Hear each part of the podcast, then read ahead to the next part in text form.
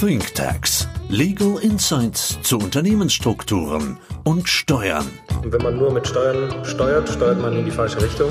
Nur zwei Dinge auf dieser Welt sind uns sicher. Der Tod und die Steuern. Steuern sind zwar nicht alles, aber alles ohne Steuern ist nichts. Herzlich willkommen zu unserer neuen Podcast-Reihe ThinkTax. Bei ThinkText wollen wir uns mit diversen Gestaltungsmöglichkeiten im Unternehmensrecht beschäftigen, vor allem eben mit einem steuerlichen Blick auf die Dinge. Denn wie wir von Benjamin Franklin bereits wissen, nur zwei Dinge auf dieser Welt sind uns sicher, der Tod und die Steuer. Wir sind übrigens mein Partner Pavel Blusch und ich, Marc Hauser. Hallo Pavel, ich freue mich, dass wir heute zusammen hier sind. Hallo Marc, ich freue mich auch. Ähm, ja, das stimmt. Steuerrecht spielt immer eine Rolle. Äh, Steuern sind zwar nicht alles, aber alles ohne Steuern ist nichts. Äh, das kann man auch ähm, so formulieren. Natürlich, ähm, wenn man nur mit Steuern steuert, steuert man in die falsche Richtung. Aber häufig sind Steuern tatsächlich existenzbedrohend und deswegen sollte man sie auf jeden Fall in den Fokus nehmen. Guter Punkt. Lass es uns doch an einem konkreten Fall festmachen. Und zwar geht es heute ganz konkret um das Thema Fit for Sale. Wie bereite ich mich auf einen möglichen Unternehmensverkauf vor? Kurz vor Weihnachten kam ein Mandant zu mir. Er hatte eine unglaublich gute Idee. Er hatte eine Carsharing-App entwickelt. Diese Carsharing-App funktionierte. Er war am Puls der Zeit. Er war sehr erfolgreich. Er hat in den letzten Jahren mehrere Millionen Gewinn gemacht. Doch jetzt kam Corona. In Corona war Teilen nicht mehr angesagt. Das Teilen eines Einkaufswagens ist schon das höchste der Gefühle gewesen, aber bestimmt keine Autos oder dergleichen. Was war die Folge? Der Gewinn brach ein. Er hatte sich eigentlich überlegt, Pavel, das Unternehmen letztendlich zu verkaufen. Aber durch Corona und sinkende Gewinne hat er nicht den Kaufpreis für sich erzielen können, den er heute haben wollte oder den er perspektivisch gerne haben wollte. Aber er sagte, perspektivisch bekomme ich den wieder ich brauche zwar zwei, drei Jahre, das ist so das, was er Corona gegeben hat und bis wann er wieder Gewinne machen wird und sieht dann den Wert seines Unternehmens bei rund 30 Millionen Euro. Also wahnsinnig beeindruckend. Er stellte sich aber ganz konkret die Frage, womit wir uns heute beschäftigen wollen. Bin ich fit for sale? Ist mein Unternehmen bereit, einen solchen Verkauf mitzumachen? Vielleicht für dich noch zur Info. Er ist als GmbH organisiert gewesen.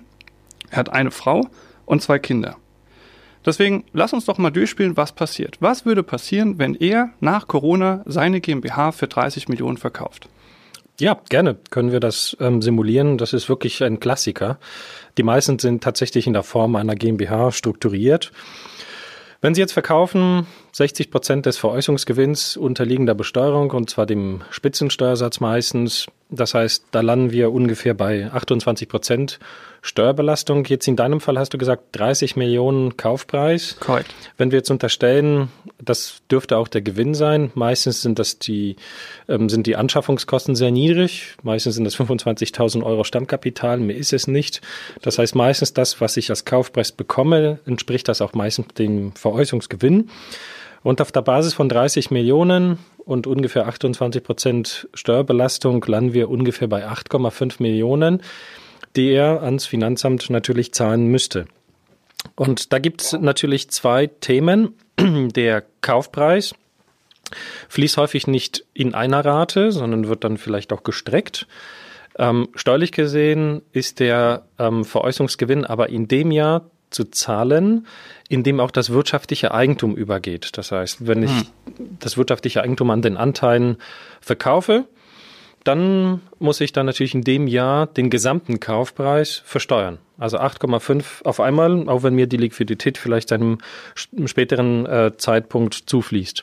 Und das, was ich zumindest manchmal in der Praxis sehe, ist, dass man nicht nur Liquidität bekommt, sondern vielleicht noch eine Rückbeteiligung an mhm. dem äh, Käufer.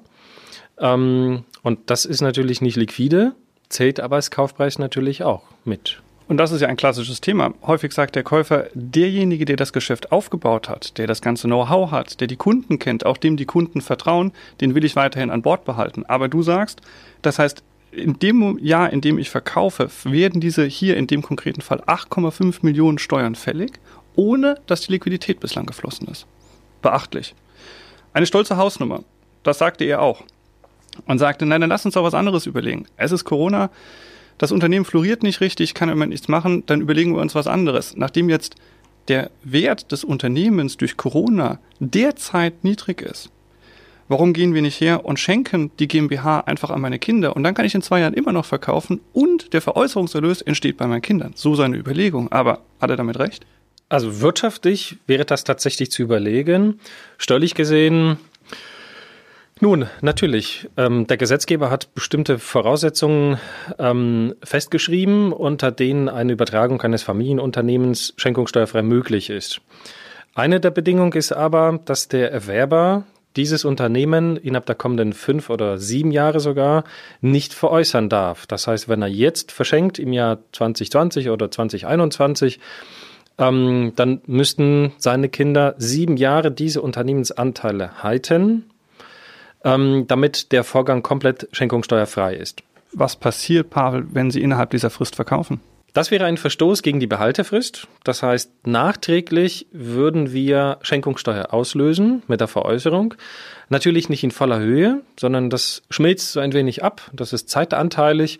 Wenn man jetzt gleich im ersten Jahr verstößt, dann hat man mit Zitronen gehandelt. Wenn man im letzten Jahr verstößt, kurz vor Ablauf der Frist, dann wird ähm, nur ein sehr kleiner Anteil ähm, des damaligen Steuerwertes ähm, der Schenkungssteuer unterworfen sein. Das heißt, wenn er plant, im nächsten Jahr zu schenken und direkt daran anschließend zu verkaufen, macht eine lebzeitige Schenkung eigentlich überhaupt keinen Sinn. Also das wäre eher eine wirtschaftliche Frage. Natürlich ähm, verstoßen dann seine Kinder gegen die Behaltefrist, lösen Schenkungssteuer aus, aber der Kaufpreis entsteht schon bei ihnen. Natürlich ähm, muss man überlegen, ob die Werte vielleicht in der Zwischenzeit gestiegen sind, je nachdem, wann der Verstoß tatsächlich stattgefunden hat. Also wenn er komplett nicht schenkt, sondern verkauft, muss man auch bedenken, ähm, dann bekomme, komm, bekommt er die 30 Millionen auf jeden Fall ausgezahlt, muss 8,5 Millionen äh, ans Finanzamt zahlen. Das wäre die Einkommensteuerbelastung auf den Veräußerungsgewinn. Korrekt. Ähm, und dann hat er 21,5 Millionen netto. Und wenn wir jetzt unterstellen, dass er mit dem Geld auch verstirbt, an zwei Kinder vererbt, äh, ich habe das schon mal vorgerechnet, ähm, dann landen bei den Kindern 16,5 Millionen. Das heißt, von 30, die er im Laufe seines Lebens aufgebaut hat, bleiben nach einer Veräußerung und Vererbung 16,5 Millionen übrig. Du sagst ganz konkret, den Verkaufserlös, den er bekommt, auf den zahlt er erstmal Einkommensteuer. Und dann wird dieser reduzierte Betrag verschenkt und darauf kommt nochmal zu Lebzeiten Schenkungs- oder im Todesfall Erbschaftssteuer. Heißt konkret, Beides ist falsch. Weder verkaufen noch schenken. Nein, das wäre natürlich auch falsch. Ähm, also der schlechteste Fall ist, wenn jemand verkauft, dann realisiert er natürlich die hohe Einkommensteuerbelastung und dann vererbt er nicht begünstigtes ähm, liquides Vermögen. Dann gibt es natürlich noch Erbschaftssteuer obendrauf. Der beste Fall ist aber, wenn er begünstigtes Vermögen verschenkt, das heißt jetzt Familienunternehmen, man wartet am besten sieben Jahre ab, damit das komplett schenkungssteuerfrei ist. Und dann haben wir einen Veräußerungsvorgang, der zwar die Einkommensteuer auslöst, wobei da kommen wir noch dazu, wie man das vielleicht noch verbessern kann, aber zumindest Einkommensteuerbelastung wäre dann die einzige Steuerbelastung, die dann anfallen würde. Wir sparen uns einfach die Schenkungssteuer. Spannendes Thema. Aber lass uns mal wieder zurückkommen zu der eigentlichen Struktur. Er ist heute einziger Gesellschafter einer GmbH. Das ist der Status quo. Er überlegt sich, was mache ich damit? Kann ich perspektivisch verkaufen? Vielleicht auch irgendwie die Kinder beteiligen. Aber er hat ja ganz konkret diesen Verkaufsfall im Blick. Er sagt, nicht morgen, vielleicht in zwei bis drei Jahren, vielleicht aber auch erst in zehn Jahren, wer weiß, was Corona bringt am Ende.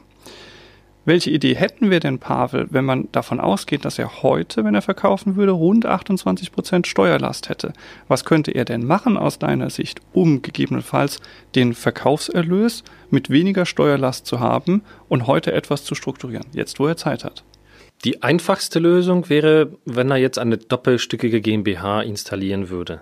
Das heißt, er ist jetzt direkt an einer GmbH, an einer operativen Gesellschaft beteiligt und die bringt er in eine neue Holding GmbH ein. Am Ende hat er zwei GmbHs. Äh, guter Punkt. Und zwei GmbHs heißt doppelstöckig, sie hängen übereinander.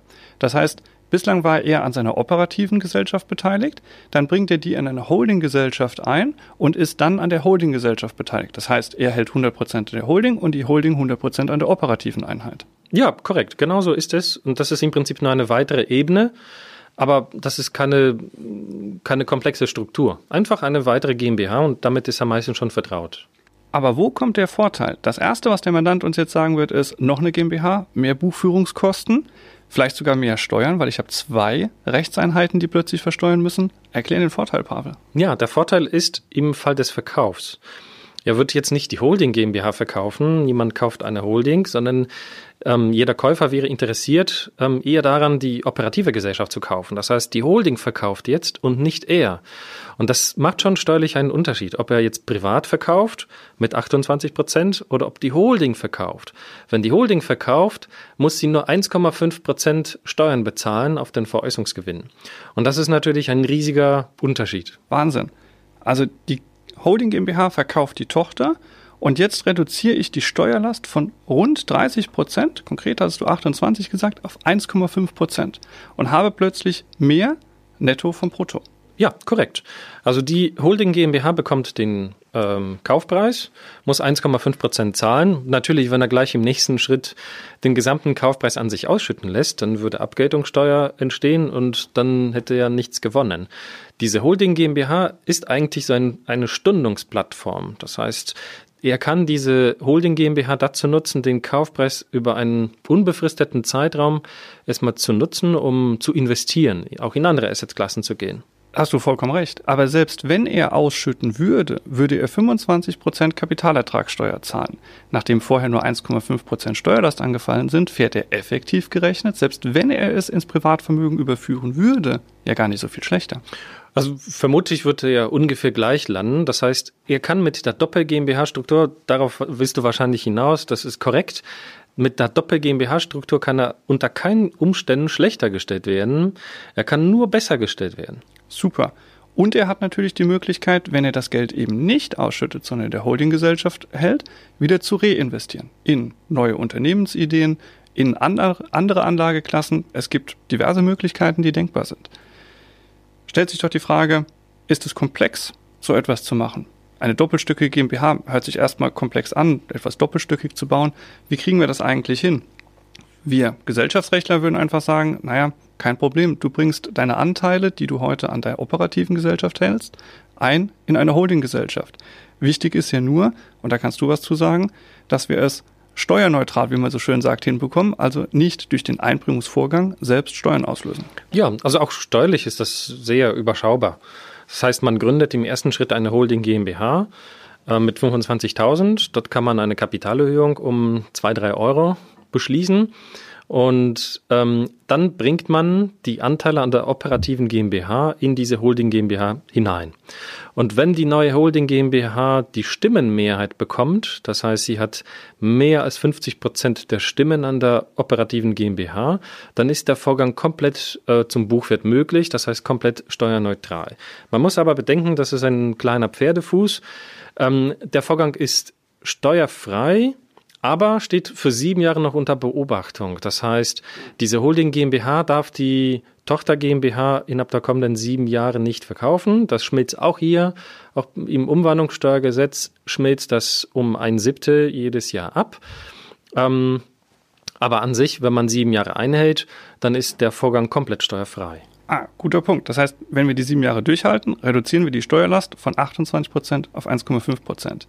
Hält ihr nur zwei Jahre durch, müssten fünf Siebtel, wenn ich dich richtig verstehe, noch versteuert werden. Aber würde ja trotzdem heißen, selbst wenn der zeitnahe Verkauf geplant ist, lohnt es sich ja dennoch. Also wenn er jetzt in den kommenden Wochen oder Monaten verkaufen will, dann macht das wahrscheinlich keinen Sinn. Aber wenn er mindestens ein Jahr durchhält oder wenn er jetzt genau diesen Bewertungsknick ausnutzen will, man muss natürlich bedenken, diese Tochter GmbH kommt in die Holding-Gesellschaft zum aktuellen Wert hinein.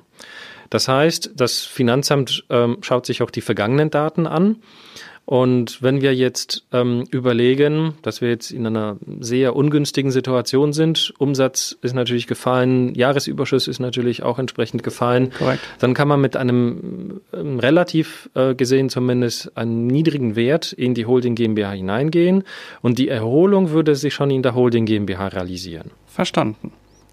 Dieses Thema der sieben Jahre Behaltensfrist hätte ich natürlich nicht gehabt, wenn ich von Anfang an so geplant hätte. Also du und ich, wenn wir heute ein Startup äh, haben, das als Mandant zu uns kommt und sagt, was machen wir eigentlich, würden wir schon heute von Anfang an die doppelstöckige Gesellschaft empfehlen, weil dann habe ich diese Behaltensfrist nicht. Aber wenn ich es damals eben nicht gemacht habe, und da gibt es eine ganze Menge davon, lässt es sich mit sehr einfachen Mitteln umstrukturieren. Der Aufwand ist gering, es funktioniert steuerneutral und das Ergebnis ist doch, du hast gerade gesagt, ich verschlechter mich eigentlich nicht. Ich kann nur gewinnen am Ende.